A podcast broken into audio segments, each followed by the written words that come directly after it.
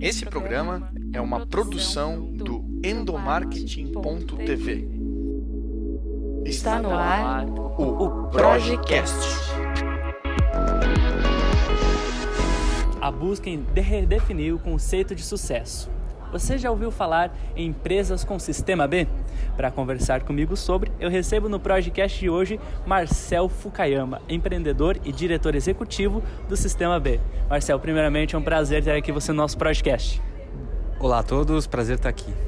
Marcel, acho que a gente ouve muito falar hoje, nos dias de hoje, que as empresas estão acabando com o nosso planeta Terra.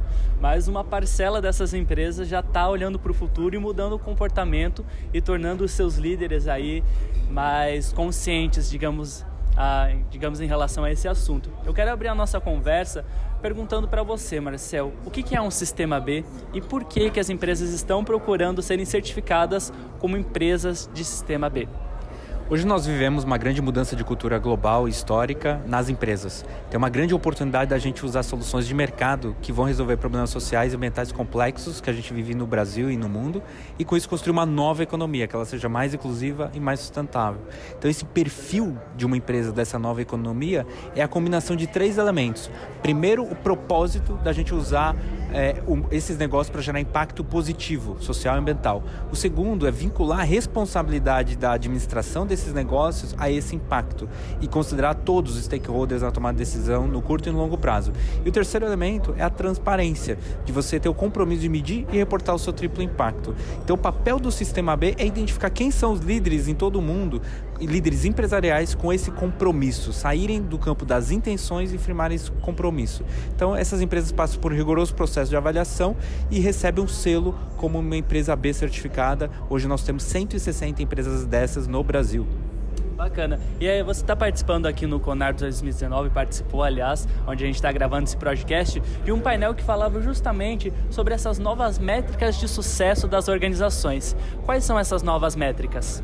Essas empresas passam por um rigoroso processo de avaliação em cinco dimensões: em governança, modelo de negócio, impacto ambiental, impacto na comunidade e com os colaboradores. São mais de 200 métricas distintas para mais de 150 setores, mais de 100 combinações. Então é uma, avalia uma avaliação bastante sofisticada e adaptativa a cada negócio.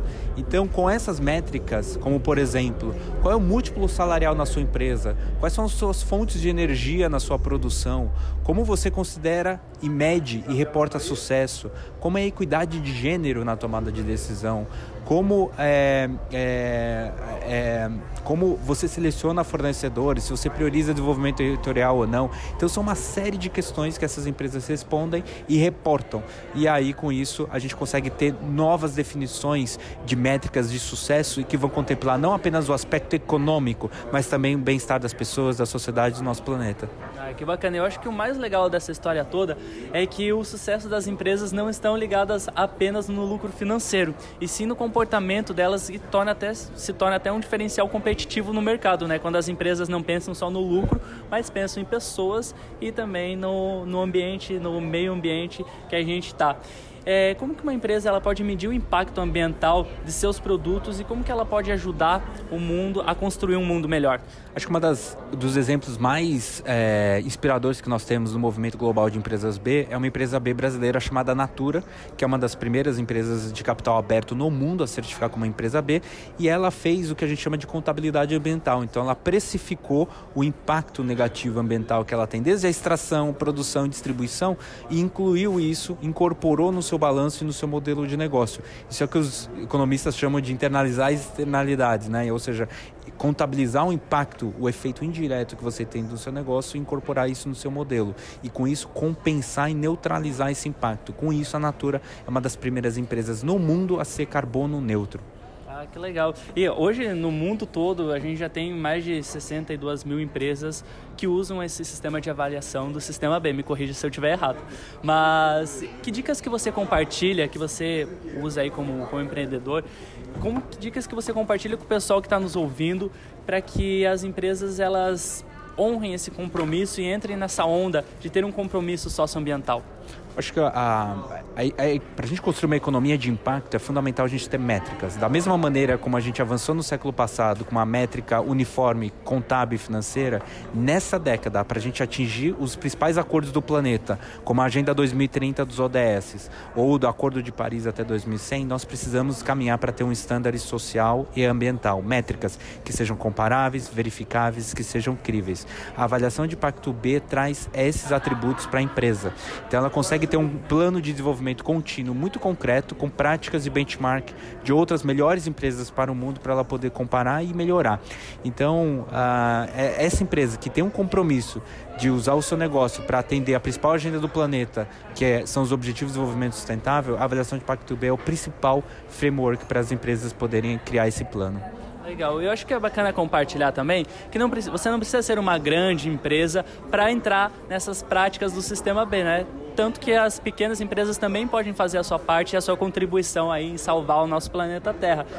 Como que as pessoas que estão nos ouvindo hoje, como que elas podem provar que é necessário falar sobre sustentabilidade dentro das empresas e como estimular principalmente os líderes e colaboradores a terem práticas mais sustentáveis? É, eu acho que hoje nós temos um senso de urgência vivemos uma série de distorções sociais e graves consequências ambientais que o nosso modelo de produção e consumo nos trouxe. Embora toda a riqueza que tenha sido gerada, também é possível a gente distribuir essa riqueza usando soluções de mercado.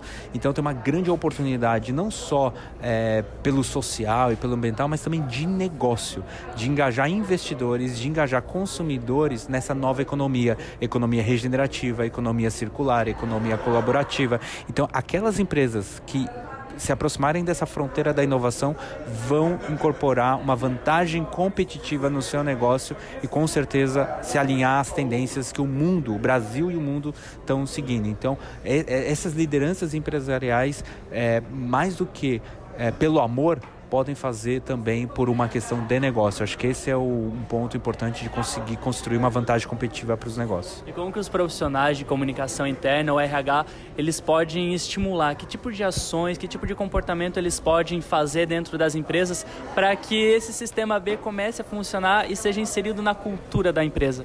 Acho que é começar ações de sensibilização, mobilização engajamento de lideranças nessa, na direção dessa nova economia. Começar a trazer o tema, começar a tra tratar o tema começar a mostrar as evidências do Brasil e do mundo, dos desafios que a gente vive, mas sobretudo das oportunidades que nós temos para poder construir essa nova economia. Então o Sistema B tem programas como Caminho Mais B, como Multiplicadores B Company, que ajudam lideranças empresariais, gestores de recursos humanos a trazerem esse tema para justamente sensibilizar, mobilizar engajar a alta liderança. Bacana. E para a gente encerrar aí o nosso bate-papo, como que as pessoas te procuram para saber mais sobre o Sistema B e caso elas tenham interesse em se tornar uma empresa com Sistema B, que processo que elas têm que fazer? Que procedimento que elas têm que seguir?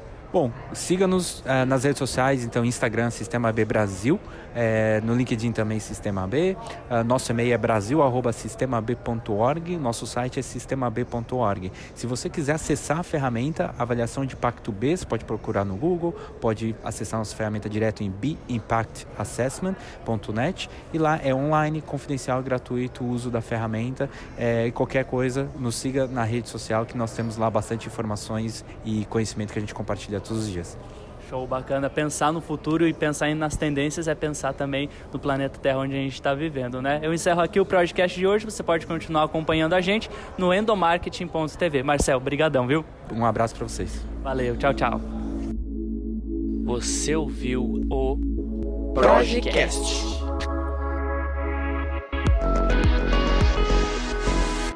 Produção e edição Igor Lima.